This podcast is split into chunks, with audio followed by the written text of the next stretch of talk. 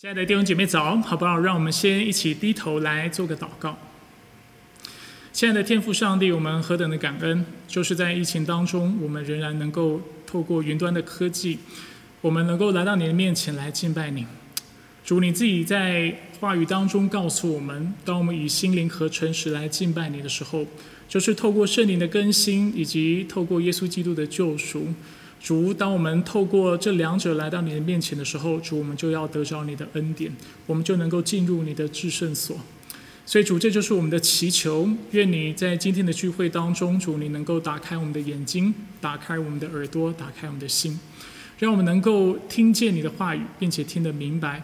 也求你赐给我们一周所需的恩典，让我们在这周主能够得着力量，而且满有盼望的来过每一天的生活。我们感谢赞美你。以上祷告是奉靠主耶稣基督的圣名求，阿门。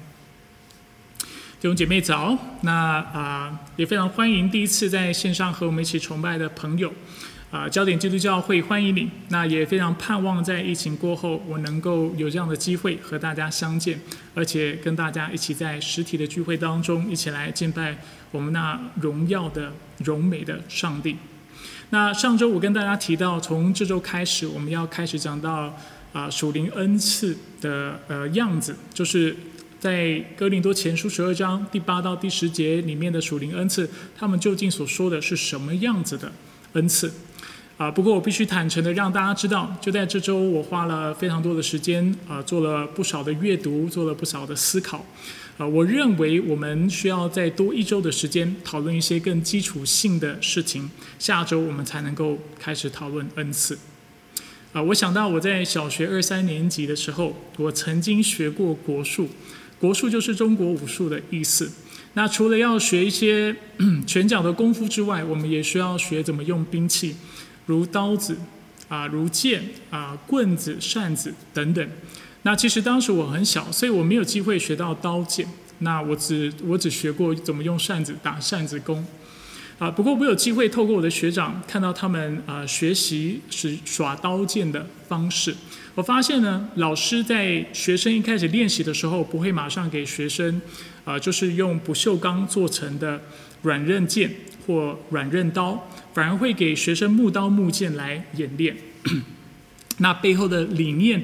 背后的原因是很清晰、很清楚、明白的，就是因为在动作不熟悉的情况之下，如果你就拿用铁做成的刀剑来演练，你很有可能会伤害到自己。我就想到，其实属灵恩赐某种程度上啊，跟练武功很像，刀剑是不长眼的，对不对？如果你耍的不好，你反而会伤到自己。我觉得属灵恩赐在我的经验当中有一点是这个样子，当我们的。呃的概念是不清楚、不正确的时候，呃，而且我们不知道怎么样来使用属灵恩赐的时候，我们也有可能为自己还有为教会带来伤害。所以就是在这样的一个基础和这样的一个思考之下，啊，我决定在啊把这些就是具体属灵恩赐的内容延到下一周再开始讲。那今天还是跟大家先讲一些啊原则性的东西。那首先呢，我想要为大家做一个复习。就是复习我们上周已经提到的概念。上周我们提到什么呢？我们提到恩赐和属灵恩赐是不同的。恩赐和属灵恩赐的定义是不同的。恩赐和属灵恩赐有什么不一样呢？比较起属灵恩赐，恩赐是一个更大、更广泛的概念，就好像四边形跟正方形是不一样的。当我们说到四边形的时候，我们的意思是说，它只要有四个边。的这样的一个形体，这样的一个形状，我们就称它为四边形。但是我们讲到正方形的时候，我们是很明确的在说，这个四边形它不只有四个边，但是它的四个边是相等的，而且它有四个相等的角，所以它叫做正方形。除此之外，我们有些时候也会用蔬果来形容蔬菜和水果，所以很明显的，蔬果这个概念是大于水果或大于蔬菜的。那恩赐。和属灵恩赐也是这个样子。恩赐广泛的来说，是包含上帝各样白白赐予我们、赠予我们的恩惠，我们都能够称它为恩赐。我还记得我在上周给大家举了一些呃经文当中说到的恩赐，比如说啊永生、赦罪的恩惠、上帝的选召、上帝在困难中的搭救，或者是我们在上帝面前所领受的职分，这些是恩赐，是广泛的。但是属灵恩赐是非常具体的。他讲到，他告诉我们，啊，我们现在在探讨的是什么样类型的恩赐。不过讲到恩赐。啊，还要还有一点想要让大家知道的，就是现在呢，其实更多时候基督徒在说恩赐的时候，我们所说的甚至是更广的概念。我们说到的是，任何从上帝那里白白领受的恩惠都是恩赐，所以可能是雨水，可能是食物，可能是家庭，可能是空气等等，因为这些都是上帝白白赐给我们的，所以这些都是恩赐。那我刚才已经说了，相较下。属灵恩赐是非常具体的，它告诉我们我们所探讨的恩赐是什么类型的恩赐。而圣经啊，在哥林多前书让我们看到，我们所探讨的，我们在讨论思考的，指的是属灵的恩赐。那我们上周是这么定义属灵恩赐的：我们说属灵恩赐是天赋上帝借着自己的大能，圣灵按着自己的旨意，为使基督得着侍奉。个别赠予给每个信徒的恩惠，使教会中的人，无论是信或不信，都能蒙造就得益处。所以上周当我们在做定义的时候，我们清楚讲到了四件事情：第一，天赋上帝借着自己的大能，恩赐之所以会有效用、会有果效的缘故，缘故是因为上帝在我们当中在运行，他使恩赐能够发挥功效。不是凭我们自己的能力，不是凭我们的才干，不是凭我们的聪明才智，但却是上帝他的作为。第二，我们也说到圣灵是按着自己的旨意把恩赐分配给我们的，所以不是透过啊我们啊的，就是好像透过什么方法我们去得到，不是的，而是圣灵按着自己的旨意，凭着自己的智慧而赏赐给我们的。我们也说到恩赐的目的是为了要使基督得着侍奉。我们特别说到，在哥林多前书，尤其就是十二章的一到十一节的上下文，清楚的让我们看到，当啊那段经文说到侍奉基督的时候，侍奉耶稣的时候，他特别说到的就是侍奉基督的身体，就是教会，就是啊在教会当中的弟兄姐妹。接着我们说到，它是个别赠予给每个信徒，所以每个信徒都有恩赐，目的就是使教会中的人，无论是信或者是不信的，能够因为接触到我们这个信仰的群体，能够蒙造就，并且得着益处。所以这是我第一个要啊为大家再次重复强调的，就是恩赐跟属灵恩赐之间的差异，还有属灵恩赐到底是什么。这是第一个原则。第二个原则，我想要大家注意到的，就是属灵恩赐和才干的差异和类同。其实，在这一点，我讲到的不只是一点，当中会有四点。那请大家仔细的来听。啊，所以上周呢，我在我们的家庭组啊，我就听到有些弟兄姐妹好像有表达这样的一个啊，就是就是我在讲道当中比较不清晰的部分。啊，他们听我解释属灵恩赐的时候呢，他们会不太明白，就是属灵恩赐跟才干之间的关系到底是什么。我知道我在上周的信息稍微有提到，但是我也必须坦诚，上周的信息我并没有清楚的为大家做比较。那今天我想要为大家更清楚的来，就是把两者呃放在一起，然后做个比较，让大家看到这两者之间有什么相似、类同的地方，又有哪些地方他们是完全不一样的。我们先讲一样的地方。第一，属灵恩赐和才干都是来自于上帝，所以上周我特别为大家说明，就是属灵恩赐也好，啊，或者是才干也好，都是从上帝而来的，都是上帝白白赐予我们的，也都是来自于他的恩惠。但是我特别跟大家说明，属属灵恩赐的确有一点是非常不一样的，就是我认为属灵恩赐是在一个人信主得到圣灵的更新重生之后，他才会得到恩赐。因为在旧约当中，我们看到上帝赐啊，就是圣灵动工，而且赐恩赐的时候，往往是跟他的就是啊与他结，就是有啊结约的啊盟约的圣徒，他们才能够得到恩赐。在新约当中，我们也清楚的看到，只有那被圣灵更新的基督徒才能够得到圣灵的内助，而在圣灵内助之后，我们才能够得着圣灵的能力、圣灵的指引，使我们在各样的侍奉上面能够更有果效。所以，我的确有提到这样的差异。然而，我们也必须说，在信主前，我们的确就具备了许多的不同类型的才干，而这些才干也都是上帝所赐的。所以，不论信主的、不信主的，不论是恩赐才干，啊，我们某种程度上都蒙受了上帝的恩惠，都从上帝那里得到了某些的能力。但是，的确，我们说到，如果是天生具有的运动能力，或者是我们的聪明、我们的才智。啊，或者是呃，我们的语言组织能力特别的出类拔萃，啊，又或者我们是具备呃特别突出的艺术细胞等等。如果我们信主前就有这些的才干，我们不会称他们为属灵恩赐，我们说这些就是才干。而属灵恩赐却是在信主之后、圣灵内住之后，我们才能够得到的。所以这是他们类同的地方，都是出自于上帝。然而，在上周我们也讲到，虽然他们两者之间有一些相似的地方，但是他们又非常的不一样，因为才干和属灵恩赐的功用和效用是不同的。功用就是它的目的是不同的，以及它的效用的基础是什么事情或什么东西让它发挥效用，它的基础、它的根基是不一样的。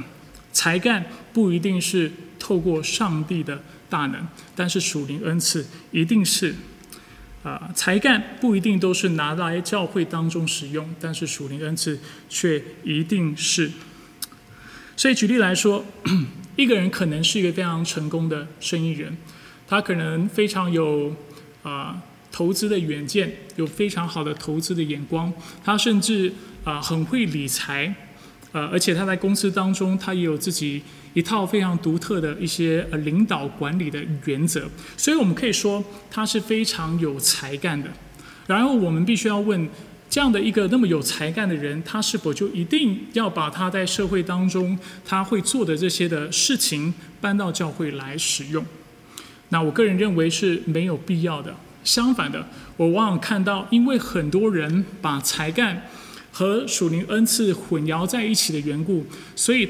啊，使得教会常常有世俗化的危险，还有世俗化的状况。就看到许多人把社会当中学到的一些管理的原则，啊，学到的啊，或者是啊，他们所使用的一些方法，就搬到教会当中来使用，因为他们认为才干，对不对？跟属灵恩赐之间是没有差异的。所以我在世界是很成功的。啊，我管理是很成功的，或者是我能够优化我们公司的利润等等这样的情况，我就把同样的原则搬到教会当中，好像这样子啊，这样的一些的理念、概念跟做法就能够同样在教会当中发挥果效。然而，往往不是这个样子的，因为教会是个属灵的群体，属灵的群体就需要用属灵的原则来做管理、来做带领。所以很多时候，就是因为我们才干和属灵恩赐搞不清楚，并且把世界的才干，把一些啊非属教会、非属灵的一些的才干搬到教会当中来使用，啊，还有搬到教会当中来来啊落实的时候，就我们就会看到教会世俗化，还有各种啊就是啊奇形怪状的问题。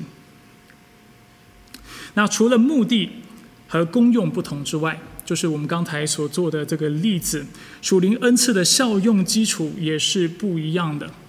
啊，犹如我们上周已经说过的，属灵恩赐的效用是取决于上帝，而不是取决于人的才干和努力。我们再举一个例子，我们来说教导。我们都知道，不止在教会当中有教导的工作，圣经当中有教导的恩赐。但是我们也知道，就是在教会四面墙外，或者是在这个属灵群体之外，教导的事情在社会，在我们的世界当中也是非常频繁的。比如说老师、教授，对我们从小到大要去上学，所以很多教导，父母也需要教导自己的孩子，等等。所以教导的才干、教导的能力，又跟教导的恩赐有什么不一样呢？首先，我们要再回到刚才我们所讲的目的。因为这是一个非常啊重要的区分的方式，在以弗所书，保罗说他所赐的有使徒、有先知、有传福音的，有牧者和教师为要装备圣徒做侍奉的工作，建立基督的身体。只等到我们众人在信仰上同归于一，认识上帝的儿子，得以长大成人，达到基督完全长成的身量。这是在以弗所书的第四章十一到十三节。所以在这里，我们看到保罗提供了一个呃属灵恩赐的清单啊。那跟就要看你怎么理解这个清单。有人说这里有四个恩赐，那也有人说这里有五个恩赐。但是最重要的，我是要大家看到这些恩赐的目的。恩赐的目的在哪里呢？这其实跟我们上周看到的是非常类似的。恩赐的目的就在于装备圣徒做侍奉的工作，建立基督的身体，建立教会，建立圣徒。我想这都是我们认同的。而这些工作最终的结果，我们想看到的是什么？这是我们特别要注意的。我们想要看到什么结果？透过装备。信徒透过造就教会、建立基督的身体，我们要看到什么结果呢？经文告诉我们，我们希望看到我们众人在信仰上同归于一，认识上帝的儿子，得以长大成人，达到基督完全长成的身量。在这里说到四件事情，啊，让我简单简单的试一下。第一讲到是等到我们众人在信仰上同归于一，所以恩赐的发挥应该让教会这个群体，让弟兄姐妹之间的关系是更密切的。恩赐的发挥应该让弟兄姐妹彼此相顾、彼此相爱，因为我们彼此建造。懂我的意思吗？彼此建造就会把大家的关系拉近，彼此勉励、彼此劝勉、彼此帮助。所以这是第一个我们应该看到的效果。第二，我们发现那不幸的人若是接触到这个群体，他们就要认识上帝的儿子，从不信到信。信了之后呢？经文告诉我们，他们要长大成人。有些时候用一个比较神学的用词，我们会说这叫做成圣。而最后，我们希望他们达到一个结果，就是达到基督完全长成的身量，满有基督的样式。这也就是上帝起初按着自己的形象创造我们的一个非常重要的目的，所以我们能够满有基督的样式。所以在这里说到四点，对不对？正确的恩赐的。应用之下，我们也看到教会的合一，弟兄姐妹的彼此相爱。我们看到不信的人信主，信主的人继续成长，一直到最后，他们会满有基督的身量，满有基督的样式。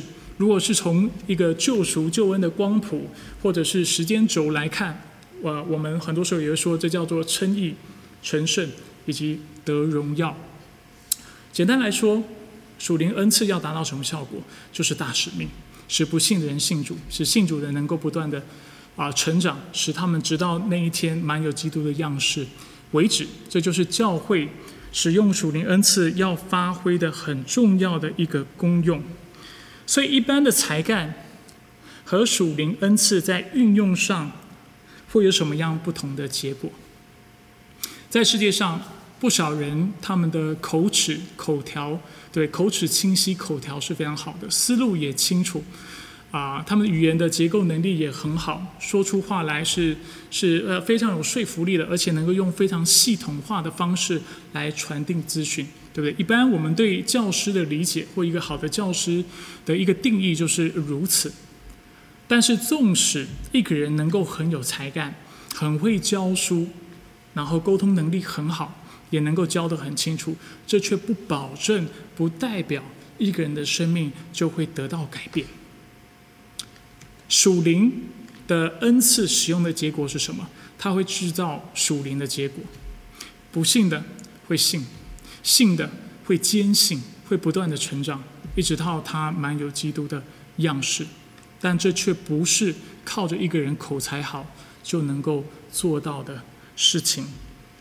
所以我们看到属灵恩赐的目的性，还有它的效用基础是很清楚的。所以，正如保罗自己在哥林多前书三章五到六节他说过的话，当时在教会当中，我说过哥林多教会有很多的纷争，有人说我是属亚波罗的，有人说我是属保罗的。保罗这样回应他们，他说：“亚波罗算什么？保罗算什么？我们都是上帝的执事，我们都是服侍上帝的。借着我们，你们信了，从不信到信，这不过是照着主给个人的恩赐去做罢了。我栽种，保罗说他的工作是栽种的，主要是传福音的工作。亚波罗浇灌，亚波罗很会做教导的工作。唯有上帝使他生长。所以这就是人成长或者人改变的基础，就是上帝的工作。属灵恩赐之所以能够发挥效用，是因为上帝在当中动工，而不是靠着人自己的高言大志或靠着自己的才干。这是第二点，我想要为大家厘清的。第三，才干可能成为属灵恩赐，才干可能。属啊，成为属灵恩赐。虽然我们刚才特别啊，我为大家理清了，对不对？恩赐跟才干，它的呃效用、它的目的，还有它的效用基础是非常不一样的。但这却不代表，当今天上帝赐给我们属灵恩赐的时候，它会跟我们过去的才干是完全不一样的。上帝很有可能会继续使用我们的恩赐，甚至有些时候我会说，这叫做圣化、神圣化。或者是被分别出来，被上帝使用，使得我们的才干过去可能是属肉体的、属世界的，但是如今却是属上帝的。而当才干属变成属上帝的时候，它就成了属灵的恩赐。所以，上帝很可能会有这样的作为，就是继续使用我们过去的才干。所以，当我说到啊，上帝啊，就是他是凭着自己的旨意，圣灵凭着自己的旨意赐。啊，属灵恩赐，并且它的效用是建立在上帝的工作之上的时候，我的意思并不是说，所以从今以后，譬如说我们刚才说到教导，我们就不再用我们的悟性，我就要放弃我的口条，我就要啊放弃我系统化呈呈现资讯的方式，好像我要装的拙口笨舌，然后不再去思考，然后让圣灵自己透过我说话，这才叫使用属灵恩赐，不是这个样子的。上帝大有可能。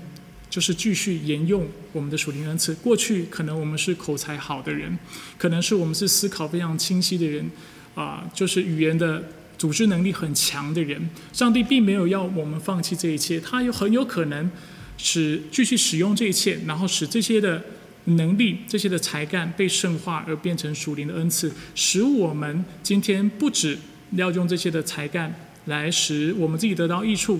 或者是来在世界当中做教书教导的工作，但更是要用来建造他的教会，荣耀他的爱子，这是大有可能的事情。不过，犹如刚才我已经提醒大家了，上帝可能使用我们的才干让它变成恩赐，但是上帝却不一定都会这么做，并非所有在社会当中啊是做老师的。都应该在教会做教导的工作，也并非所有在世界当中、在企业当中是做老板的，他今天就应该在教会做那治理带领的工作，啊，也不是在说今天如果你在社会当中你是很会做行销的人，你在教会当中啊开始学习传福音，你就特别会有果效，就是没有保证的，因为我们刚才已经说了，一个人的生命能够改变。从不信到信，从信到生命成长，这单单所凭靠的是上帝自己的工作。如同保罗自己说的，他做的是撒种的工作，亚波罗做的是浇灌的工作。但是他们做什么工作都好，唯一能够叫人成长的是上帝。所以才干可能成为属灵恩赐。所以这是这个铜板的其中一面。现在我们要看另外一面，就是第四点。属灵恩赐却不需具备才干。属灵恩赐就是有属灵恩赐的人，在过去不一定会具备这些恩赐或跟这些恩赐有关的才干。最啊典型的例子就是耶稣所呼召的十二个使徒。十二个使徒，我们都知道，在圣经的记载当中，如果我的理解是没有错误的，他们是没有经过任何正统的神学训练的。当上耶稣呼召他们的时候，而且当中有许多人是渔夫，但是上帝怎么使用他们？他们过去他们没有这样的背景，没有这样的经历，没有这样的才干，但是上帝却呼召他们成为使徒。使徒要做什么事情？他们传福音，他们做教导，而且他们在这些事情上面，他们做牧养，对不对？这些事情上面，他们都非常非常有果效。彼得在使徒行传传福音的时候，他是每次一传福音就三千人信主，五千人信主。甚至经文有些时候告诉我们，这上千的人信主都只是男士而已，当中不包括小孩，不包括家人，啊，他的孩子，啊，不包括他的妻子，他的孩子。如果这些人都都把他算在内的，当时初代教会透过彼得传福音信主人也是上万的，他们非常有恩赐，但是他们所凭靠的是什么？他们就有的才干吗？不是，他们单单凭靠的就是圣灵自己的大能。所以啊，我常跟弟兄姐妹这么分享，听起来很迷信，但是我从心里这么相信，就是当上帝愿意动工的时候，基本上我们人就是在左口笨舌，我们再怎么软弱，上帝都能够成就他心里所想的大事。相反的，今天如果上帝不愿意动工，我们就是再怎么努力都是没有用的。但是感谢主，如果今天上帝愿意呼召你，上帝愿意呼召我。愿意使用我们，他就必要完成他所开始的善事，他所开始的美事。所以属灵恩赐不需要具备才干。所以到目前为止，我为大家呃厘清了两件事情，讲了两个原则。首先，我讲到恩赐跟属灵恩赐之间的差异。恩赐是广泛的，属灵恩赐是非常具体的。我也为大家做了才干以及属灵恩赐彼此间的比较。现在我们要讲第三个原则，第三个基本观念，就是圣经并未列出列出所有的属灵恩赐。圣经并未列出所有的属灵恩赐，所以当说到属灵恩赐的时候呢，啊，一般学者们或者一般牧师们会提到四段经文。圣经一共有四个地地方为我们列了属灵恩赐的清单。第一个清单是在罗马书十二章六到八节。第二个清单就是在我们上周与这周我们在看的经文《哥林多前书》十二章八到十节。第三个清单在也是在《哥林多前书》十二章的二十八节。然后最后第四个清单是在以弗所书的四章十一节。如果我们把这四个清单里面的恩赐都拼凑在一起、整合在一起，然后删去当中重复的，我们大概能够得到差不多二十个属灵恩赐。当然，每一个人算法不同，但是大致上可以有二十个。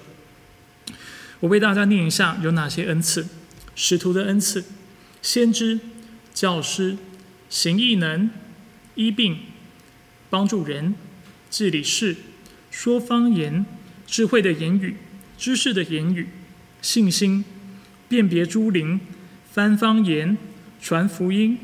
牧师和教师，或者是所谓的牧师教师，把它当一个恩赐，服侍、劝勉、施舍、治理和怜悯。所以，我们刚才大家可以看到，其实就这四个清单来看，我们已经看到了非常多的恩赐。不过，有一件事情是要让大家知道的，就是所有的学者都认为，上帝所赐的属灵的恩赐，其实不止这二十个。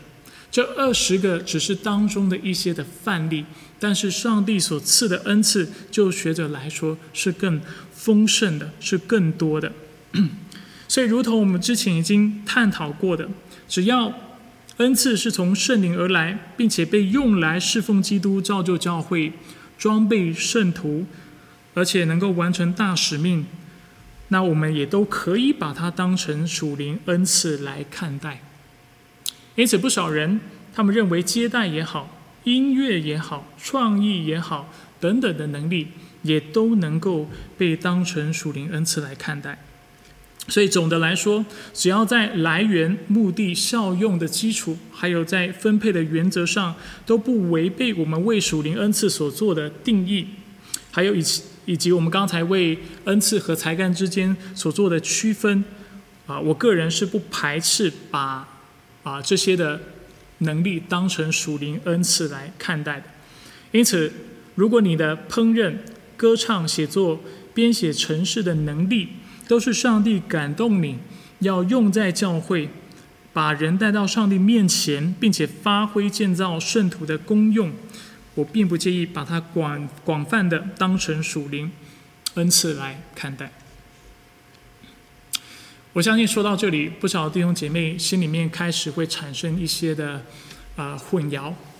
你们心里可能会想说：“等一下，牧师，刚才你好不容易帮我们把属灵恩赐跟才干做一个很清楚的比较，让我们看到它类同跟不一样的地方，怎么现在听你这样一形容，又让我觉得才干跟属灵恩赐是很像的呢？”那我必须跟弟兄姐妹坦诚。啊，它的确有很多部分是是蛮类似的，对不对？我们刚才已经说了，恩赐也好，或或者是才干也好，都是上帝所赐的。我们又讲到，有些时候上帝啊给我们的恩赐，可能的确跟以前我们所拥有的才干是很像的，对不对？他把我们过去有的才干圣化了，变成他现在要拿来建造教会的恩赐，这也是非常可能的事情。然而，我们在前面也提到很重要的区分。那这个区分，我们仍然要记得，就是属灵恩赐的共用功用，就是它的目的，还有它的效用的基础，还是非常不一样的。而且，我们在圣经当中，并未看到上帝要求我们要把所有的才干拿到教会当中来使用，甚至有些时候，把这些才干拿到教会当中来使用是。说不定是不好的，也是没有必要的，因为这并上帝并没有要透过我们这些的才干来做工，这是有可能的事情。啊，为大家举一个例子，比如说在教会当中有一个姐妹，她的文笔很好，她甚至是在世界上非常知名的一个小说作家。好了，我们就这么理解这个姐妹。所以我们很明显看到这个姐妹是非常有才干的。觉得她的才干呢，就是她很会写作，她的文笔非常好。那我们有一个问题，就是这个姐妹啊这么有才干，那这是否代表她一定要把她的才干拿到教会当中来使用呢？是否一定要把教会呃把她的才干拿到教会当中使用，这才能够被称作为是在侍奉上帝呢？呃，很遗憾的，不少基督徒啊有这样的误解，他们认为那当然要拿到教会使用啊，对不对？如果你有才干却没有拿到教会当中使用的话，这怎么算是是在服侍神呢？但是这是一个很严重的误解，因为其实服侍上帝不是只是在教会的四面墙当中，也不只是在教会这个群体当中才叫做侍奉上帝。有些时候，上帝有可能呼召我们是在世界上做光做盐的，并非所有的事情都要带到教会当中来使用。这个姐妹纵使很会写小说，但是上帝要使用她的方式，不一定是要她把这个才干拿到教会当中来使用，但是很有可能是要他继续透过一些书籍，透过跟文化对话等等，使得他能够在文化当中，在世界当中为主来做见证。我们常说侍奉上帝，不是只是在教会当中叫做侍奉上帝。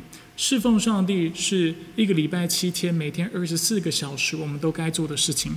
当我们以基督为中心，对不对？把把上帝当为圣者，以他的名为圣，来崇拜他、敬拜他，并且顺服他的话语的时候，我们说这就是在敬拜神，这就是在侍奉上帝。同样的恩赐。啊，应该说才干不是恩赐哦，才干不一定要被拿到教会当中来使用，啊，才是合乎上帝心意的。上帝有些时候是要我们在世界上面来使用我们的才干，使我们透过这个才干来为他做见证。我再举一个例子，一句话带过你们就理解了。譬如说林书豪，我们都知道林书豪啊是谁？他是一个篮球球员。今天这是他的才干。但是他却没有必要，我们没有必要要求林书豪作为一个基督徒，他今天一定要把他的才干拿到教会当中来使用，这才叫做侍奉上帝。啊，反而我们会说，对不对？如果林书豪真的把他的这个才干拿到教会，他反而会被局限，反而会影响他为上帝做那更大的事情。所以林书豪没有必要一定要在教会当中做一些什么 summer camp，对不对？篮球营或者是一些啊，在教会当中组篮球团契等等，这才叫侍奉主，不是这个样子的。侍奉是在教会内，也是在教会外。所以才干不一定都要被搬到教会来使用。相对的，如果今天一个人很有才干，然后他也愿意把他的才干拿到教会当中来使用。那这是否代表这个才干就变成了自动变成了上帝所赐的恩赐呢？你们觉得呢？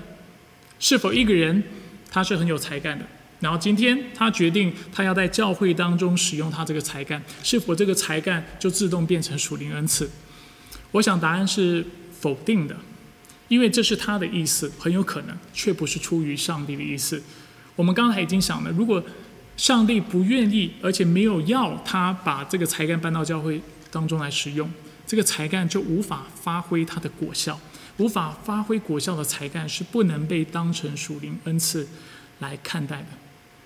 在教会当中不乏口才好的人，这样的人很多，但不是每一个人都应该来做教导的工作。教会当中也不乏一些企业的大老板。这也不代表这些人就应该在教会当中做治理管理的工作。同样的，有的人是在教会当中非常积极服侍的，但是他们的积极服侍不一定一定会带来正面的效果。因为当我们的服侍是出于肉体的时候，很有可能我们的努力反而成为上帝祝福人的一个拦阻。我们说不定在服侍当中过于积极，反而伤害到了人。这样的例子我们也是看过，也是看过的。所以不是说今天我在社会当中，在世界当中，或者是在我天然人当中，我有什么能力才干，我通通只要我愿意搬到教会，他就一定是变成属灵教啊属灵恩赐，上帝就一定要圣化他，分把它分别为圣使用它，不是这个样子的。就如我刚才已经说的，上帝要祝福的事情，就连我们过去没有才干，他都能够赐我们能力，深化我们的才干，大大的使用，使教会得到。建造，但是如果他不愿意，我们就是怎么能怎么努力都无法达到什么效果呢？我们要记得，就是使不信的人变成信的人，从而且使信的人能够在基督里不断的成长，这样的功效改变人心，改变生命，使人在灵里成长，不是我们靠着自己的智慧能够做的事情，是勉强不来的，只有上帝能够做这样的工作。第四。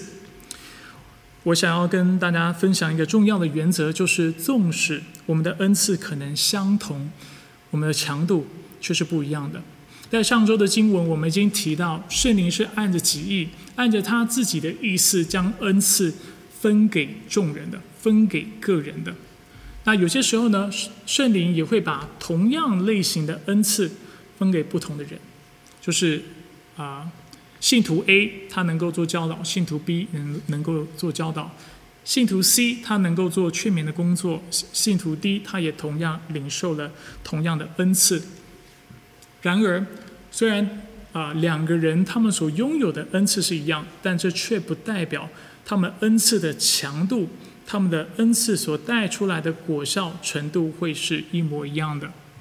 我为大家举个例子：如果一个人有传福音的恩赐，他能够布道的话，他肯定会想要成为像葛培里牧师这样的一个布道家。我现在讲的是，这个人不一定是为了荣耀他自己，对吧？一个人他有属灵恩赐，他能够传福音，他当然希望把福音传给上千上万的人。那如果不认识葛培里牧师的，容许我简短的为你分享一下。根据数据指出，世界上有多达二十二亿的人曾经通过广广播和电视节目的渠道听过葛培里牧师的讲道，他的布道。二十二亿的人，而且在当中，数据指出，世界上总共有三百二十万人是在葛培里牧师的布道大会中信主的。三百二十万人，如果我有布道的呃属灵恩赐，我能够传福音，有传福音的属灵恩赐，我当然希望这个恩赐是这么这么有效的，这么有强度的。我当然希望，当我把福音传出去的时候，大家就就信了，对不对？可以传福音给几百万人，而且让他们归信耶稣基督。然而，这却不是上帝跟圣灵做工的方式啊？为什么？因为。我们只能说，上帝有他自己的智慧跟他的计划，他就没有用这样的方式来赐福我们。他有他的主权，他有他做事的方式，而且我也相信他的智慧，他的方式总是最好的。所以，我们看到，当上帝将属灵恩赐赐给我们的时候，强度的确是不一样的。那我们怎么看待这个情况呢？如果我们是那属灵恩赐弱的，我们怎么看待就是有的人的恩赐是比我们强的呢？我想我们应该谦卑，而且向主献上感谢。我们要记得一件事情，就是所有的恩赐、所有的恩典，都是上帝白白赐给我们的。换句话说，其实我们是不配得得到任何的恩赐、任何的能力、任何的祝福的。但是上帝却因为爱我们的缘故，而且要使用我们的缘故，他将这些能力赐给我们。而且同样的，除了为我们自己的恩赐感谢主之外，我们也应该为其他人的恩赐感谢上帝。比如说，为葛培里牧师他的布道能够如此有感果效，我们感谢上帝，因为。上帝的福音要透过这些啊神国的伟大的仆人，能够得到扩展。我想这是非常值得我们喜乐的事情。事实上，啊，有件事情是我们需要明白的，就是属灵恩赐多的人，或者是他的恩赐强度是比较强的人，他不一定就会比恩赐少或恩赐比较弱的人而更容易得到满足。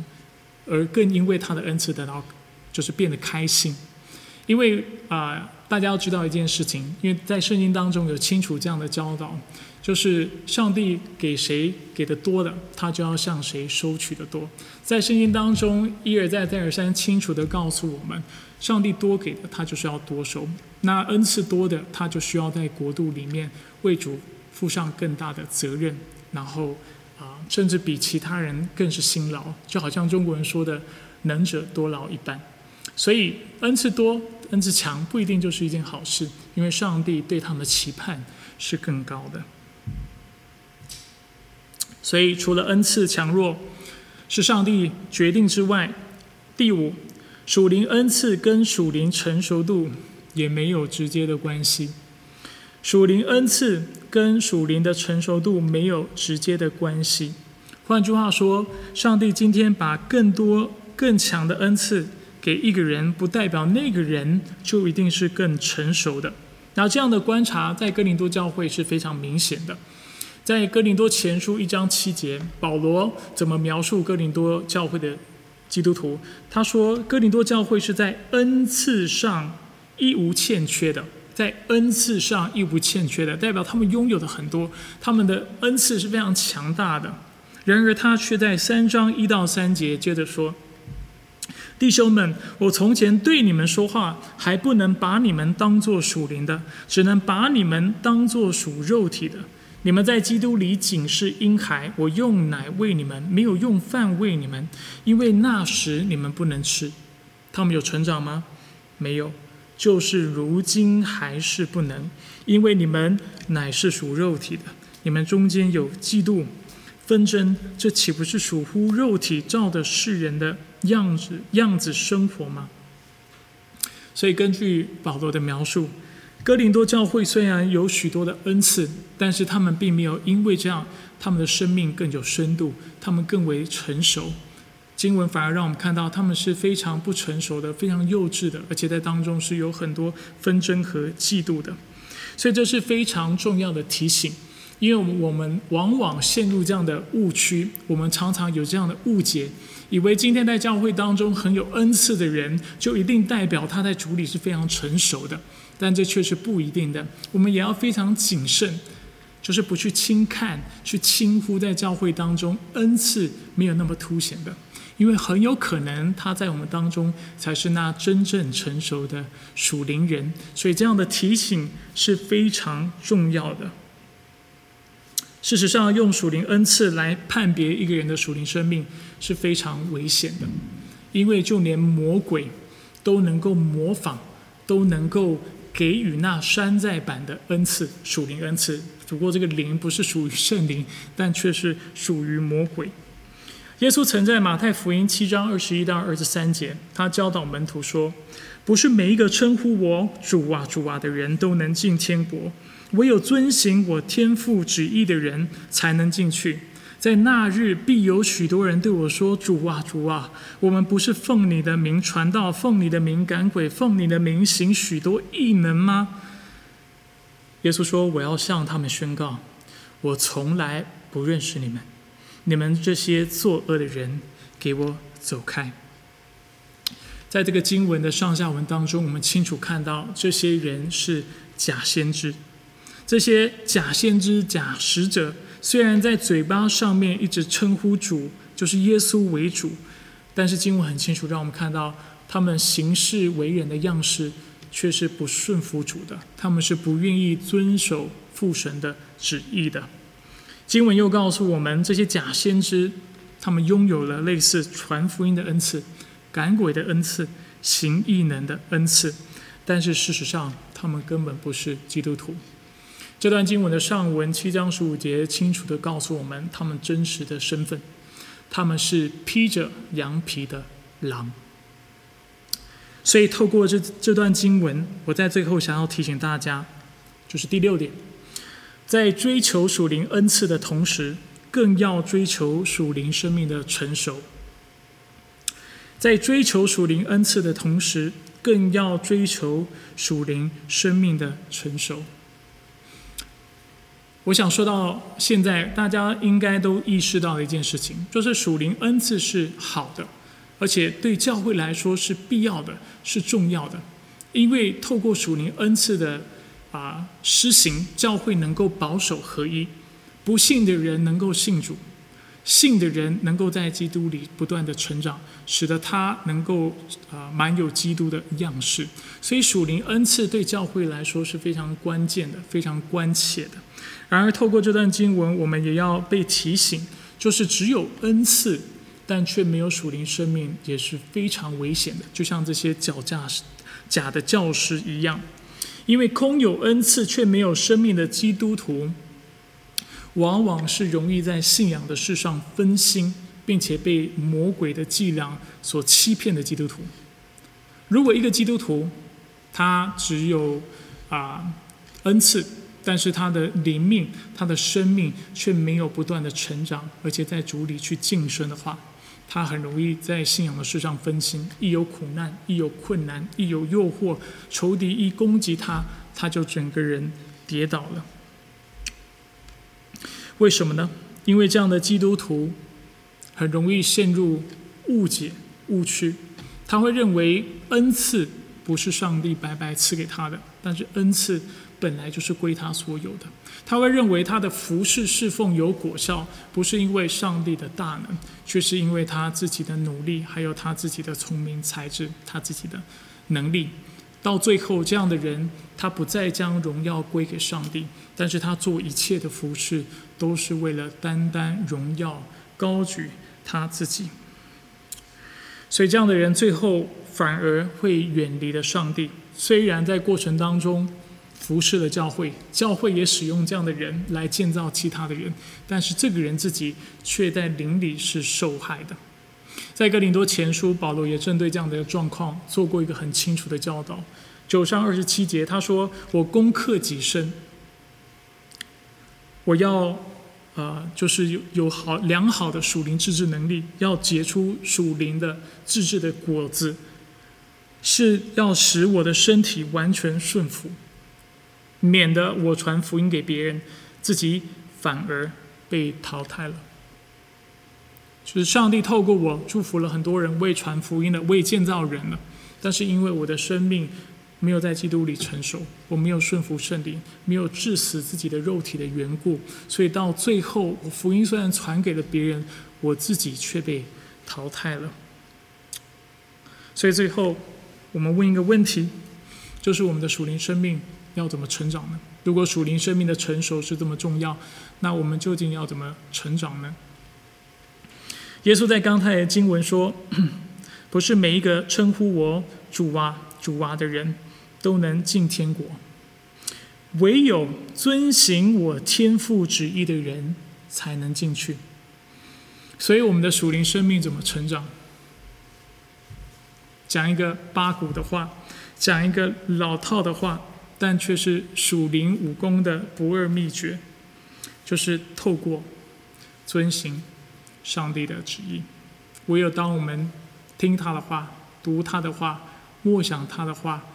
咀嚼他的话，活出他的话的时候，我们的生命才能够得到成熟。亲爱的天父上帝，感谢你啊！今天透过你的话语来教导我们，主让我们看到属灵恩赐应该发挥的功效，就是在基督里能够持守那合而为一的心啊，就是使那不信的人能够相信你，使相信你的人能够在基督里不断的成长，使得他们有一天能够满有基督的样式。所以主，我祝福焦点基督教会的每一个弟兄姐妹。我知道每一个相信你的人都有恩赐，但是主，我们也祷告，求你让我们知道我们怎么样使用我们的恩赐，也求你让我们大大的来使用我们的恩赐，使我们能够完成主你所托付给我们的使命。除此之外，主，我们也感谢您，透过今天的信息，主也让我们看到。不仅属灵恩赐对教会来说是重要的，是必要的，但是属灵生命对我们个人来说是更为重要的。所以主，我愿在焦点基督教会的每一个人，主生命都能够在你里面不断的成熟，不断的成长。主，我祷告，我们不仅要知道你的话语，但是主，我们要遵守遵行你的话语，使我们能够透过顺服。在你里面，每一天能够长大成熟。主，我们也为等一下要受洗的弟兄姐妹来祷告。主，受洗不是只是一个仪式，但是主受洗是你透过那相信你的人要祝福的方式。所以主，我祷告，今天每一个在你面前决定立定心智要受洗的人，主他在你里面，主都要得到圣灵的充满。求你祝福他们的生命，让他们的生命能够在你里面不断的被更新，能够不断的成熟，直到有一天满有你的样式。主，我也为教会当中的弟兄姐妹祷告。主，求你教导我们，使我们知道怎么样做其他人的好邻舍，能够做我们弟兄姐妹的弟兄姐妹，知道怎么爱他们，守望他们，鼓励他们，使用我们的恩赐来服侍他们。愿你来教导我们，愿你来祝福我们的教会。焦点基督教会没有别的主，没有别的头，你是我们的头，我们是身体。愿我们所做的都能够荣耀你，并且讨你的喜悦。我们感谢赞美你。